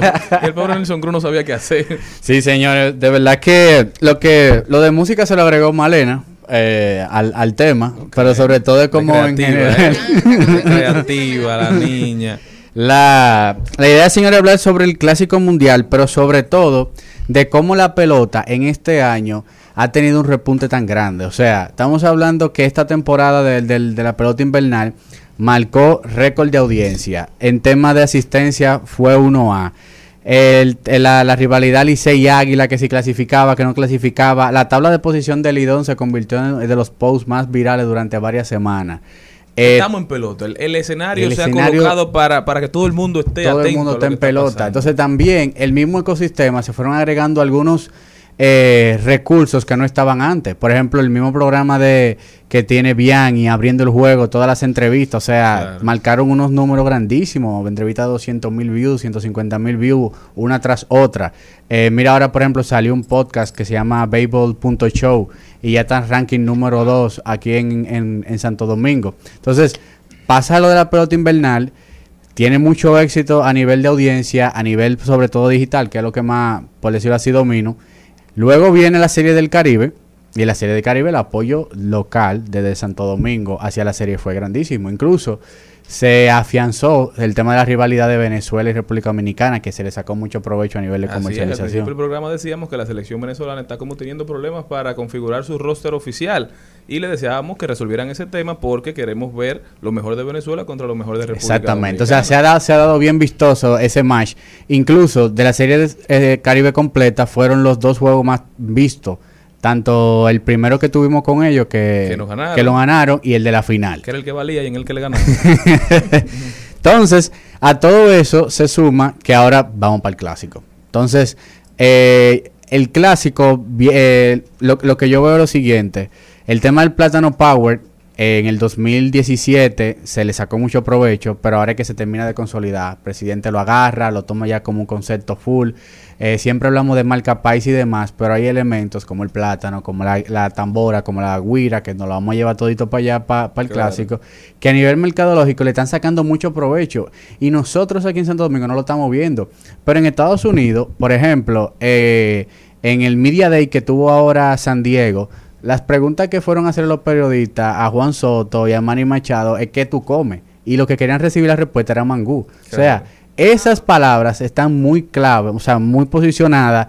Se está hablando mucho a nivel internacional de Dominicana, haciendo referencia a que es el equipo favorito, a todos esos elementos que estamos capitalizando de alguna manera. Entonces, también a eso súmale eh, que va a venir tema de Dembow. O sea, recuérdense en el 2017 cómo Seki Vicini se pegó con el que lo que. Seki- nació ahí, básicamente. Seki volvió a nació nacer ahí. Cuando José Reyes puso el que lo que. No fue en el 2013. 17. En el 17. Fue en el 17. Cuando José Reyes puso ese que lo que. El que lo que. Que se fue viral, ellos brincando en el dogado, en el, en el clubhouse. Exacto, que la canción oficial eh, es de pila de bandera, la de La de Lápiz Don Miguelo y Mozart. Pero hay algo, a la comunidad tú no le puedo eh, Imponer. no le puede imponer ninguna Así canción. es. Entonces, ustedes pueden estar seguros que arrancó el clásico y alguien en la 42 va a sacar un dembow que va a sonar en el dogado dominicano y se va a pegar. O O sea, sea, tú empiezas con, con Pila de Bandera, que es una canción por tres exponentes, quizás de los mejores, Exacto. o los mejores de- del país, que la gente ya la conoce, que te puede identificar. Pero el clásico en sí, tú dices que va a traer su propia, Va a traer- su propia música. Señores, que el dominicano es, eh, es demasiado creativo. Entonces nosotros eh, siempre, como que las marcas y como que el colectivo siempre quiere de cierta manera moldear qué nosotros vamos a expresar, cómo nos vamos a ver. Pero o sea, eh, no hemos dado cuenta. Creamos marca país y tenemos tres líneas gráficas diferentes. Queremos tener una jersey oficial y salen cinco diferentes. ¿Qué te pareció el jersey oficial? A mí me gustó el blanco, Bien. me gustó el lettering, el rojo no me llamó mucho la atención. Me gusta, hace una expresión. O sea, y cuando estemos ahí todito en el play, van a ver siete jerseys dominicanas y todas se van a sentir dominicanas. Ah, siete claro, gorras se van a ver igual. Que una gente va a estar agarrando un, un plátano, otro una guira, otro otra trambora, alguien va a tocar merengue, otro dembow. Todo, todo se resume en tema de dominicanidad, que es lo que siempre, por ejemplo, Angurria vive tocando. O sea, siempre queremos como que limitarnos. Ah, no, que la- las muñecas de Candido Vidó, que Claro. si... O sea, eso- esos recursos que quizás... Que angurria con los con los Doña Patria. o el arte o, la- o las Claro. fotos de, de las mujeres en rolo. Otra cosa que, que- que caracteriza mucho a los dominicanos. Entiende. Se ha ido a que el mismo. Angurria ahora tiene una colección que se llama RD que, sac- que va a sacar merch especial para el clásico, que es otra cosa que se agrega al ecosistema visual. Señores, cuando de repente, ahora mismo en el clásico, no lo estamos viendo ahora porque se están uniendo muchas cosas, pero yo siento que el clásico va a ser como lo que le va a poner el sello a muchísimas cosas, muchos cabos sueltos que han estado por ahí en temas de O sea, publicidad, de mercadeo. en boca del mundo. O sea, Boca los principales artistas en español y hasta en inglés están utilizando nuestros ritmos. La gente lo sabe, pero no Estamos de le dan el calor. Exacto. República Dominicana está de moda, entonces ahora es una buena oportunidad para capitalizarlo. Estoy totalmente de acuerdo. Mira Mira, de Angelo Russell en la NBA. Digo que va días, Dominicana que va. Le preguntaron qué vas a hacer en el break del All-Star, que no votaron. O sea, no, tú no vas a jugar en el All-Star porque Claro. eso de fiesta. Dijo que viene para Dominicana. Viene para Dominicana. Entonces, todo eso, la gente escuchando, escuchando, un país que vive mayoritariamente del turismo, cada vez más, tenemos que aprovecharlo y capitalizarlo. Mira, por ejemplo, cuentas como la cuenta de Marlins, la cuenta de Seattle, la misma cuenta de San Diego, la cuenta de Houston. Ellos de 10 posts que sacan, sacan uno en español. Y, y si tienen que agarrar... a- la cuenta de Marlin parece el, set- el séptimo equipo del Lidón. O sea, esa gente es Bandera, Dembow. Mira Ángel Diol, salió ahora con la canción de Rosalía en el... En el en, en- en la cosa de modelaje. En el desfile de Louis Vuitton. Esto es un clásico mundial. Nadie sabe con quién se topó esa canción. Ahora ahorita sale un dembow y suena en el estadio y vuelve otra vez y crea repercusión. O sea, estamos creando mucho impacto. Estamos lanzando al mundo muchas cosas interesantes que yo siento que ahora que en el clásico todo eso se va a unir. Y yo creo que empresarios dominicanos deben empezar a asumir estas causas. Claro. Y empresarios que tengan conexiones hacia afuera. Porque en estos días vi al papá de Maluma, que es empresario de la música también, no solo padre del artista, aquí en República Dominicana buscando talentos para firmar. Entonces, en vez de que se aproveche una figura internacional que no tiene que no conoce el mercado local, es una buena oportunidad para que gente que conozca la industria, que pueda ayudar a muchos jóvenes a desarrollarse y a sacarle beneficio a sus canciones, lo aproveche también, porque nadie va a querer o nadie va a tratar mejor a un dominicano que una gente de aquí. Eso es Entiende uno, ¿verdad? En principio, por lo menos. Eso es así. No, de verdad que eh, las expectativas están muy altas con lo que va a pasar ahora con el clásico. Eh, todas las marcas están súper activas eh, y yo siento que mientras vaya avanzando el clásico hay que venir a comentar todo lo que todo lo que vaya saliendo porque de verdad que va a ser como que el sello que va a ponerle como que la cinta a todos estos esfuerzos que de, de una manera orgánica se han venido haciendo con temas de dominicanidad. ¿Qué tú harías si te tocara manejar la marca? ¿Qué, cuál, qué ¿Cómo tú, digamos, lo harías de manera mercadotécnica? Yo le, o sea, del, de- del total de publicaciones, el 60%, 70% se lo doy a los mismos creadores de contenido que trabajen. O sea, ellos mismos son los que O generan sea, las los influencers de esas marcas. Ni siquiera los influencers, los creadores de contenido. O sea, el domini o sea, usted entran a TikTok y, por ejemplo, lo que pasó con el chico de Puerto Rico que nos hizo la falta de respeto con el himno nacional que comenzó a tirar. Él automáticamente hizo eso y más de Yo no lo 60... vi, ¿eso qué fue lo que pasó? ¿Cómo que no? O sea, el juego que pasó con Puerto Rico, cuando estaban tocando el himno nacional. Serie del Caribe. En la serie del Caribe, él, su himno, le rindió respeto. Y cuando sonó el dominicano, él comenzó a calentar mientras estaba sonando el himno. Mm. Y ahí mismo arrancó el juego 5 Ah, a 0. pelotero. Un pelotero. Y le hicimos cinco carreras de una. Y Offerman dijo que fue por eso. Entonces, ese tipo de cosas, desde que salió eso, más de 20, 30 creadores de contenido ya habían, ya estaban produciendo. Y es el contenido que tenemos que sacar como marca. Porque ese es el contenido que, que más ¿Y está cómo tú lo fomentas eso? ¿Cómo tú haces que esos creadores de contenido de TikTok, de Instagram, Desde- asuman Que una, una línea que tú le, le, le des? Claro, o sea, el core tiene que ser, por ejemplo, el tema del plátano power. Y tiene que ser como que toda la O sea, afinidad. si le creen video en base al plátano power. Es que lo que pasa es que las redes sociales ya no son de crea video, es que te sale. Entonces tú curas contenido. O sea, estamos hablando de Plátano Power, estamos hablando que lo vamos a romper, que lo vamos a mojar como mangú, vamos a ver qué sale. Salieron 20 contenidos. Desde que tú de share a 2, 3, que se entienda la línea que tú quieres comunicar, ya los otros van a seguir replicando. Porque al final lo que queremos es el spotlight de esa cuenta.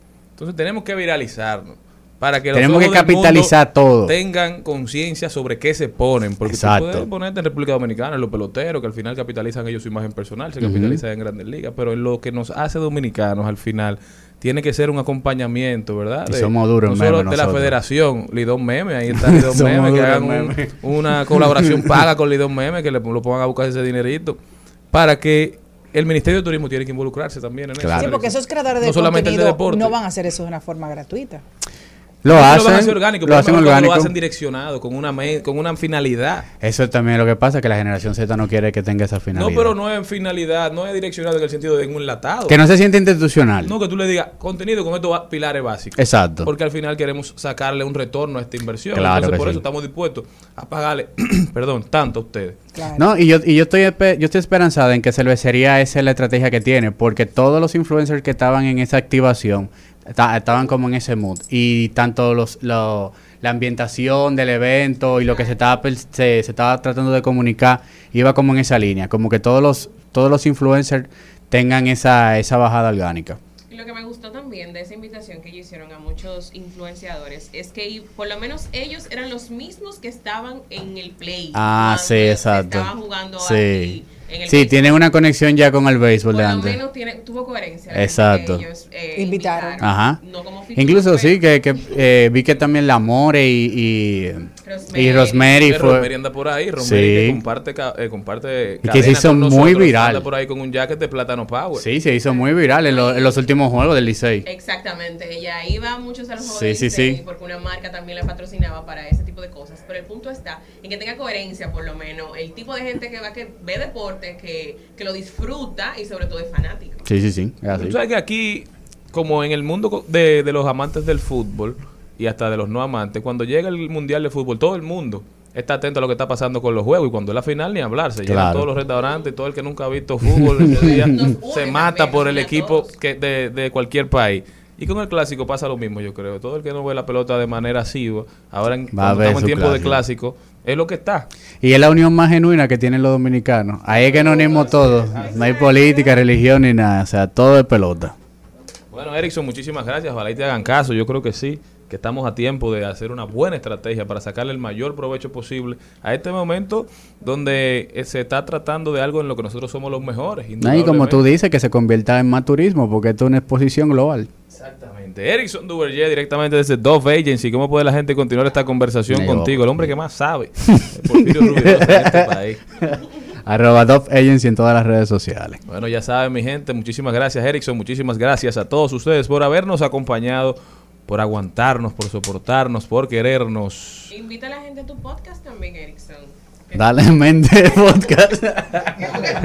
en todas las plataformas digitales. A partir del lunes, Rumba 985 FM, Mambo 94.3 para toda la provincia de la Alta Gracia, Bávaro y Punta Cana, Premium 101.1 para casi todo el Cibao, Santiago, Moca, La Vega, Salcedo, Bonao y San Francisco de Macorís. Todavía las otras latitudes que nos sigan escuchando por las redes sociales y por todas las plataformas. Muchísimas gracias. Un saludo especial a Paul Rivero, que siempre está en sintonía, un hombre cuya inte- inteligencia artificial todavía se impone.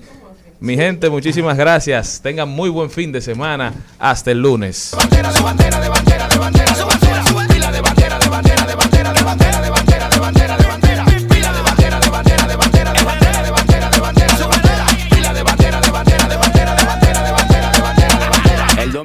Hasta aquí, Mariotti y compañía. Hasta aquí, Mariotti y compañía. Hasta el lunes.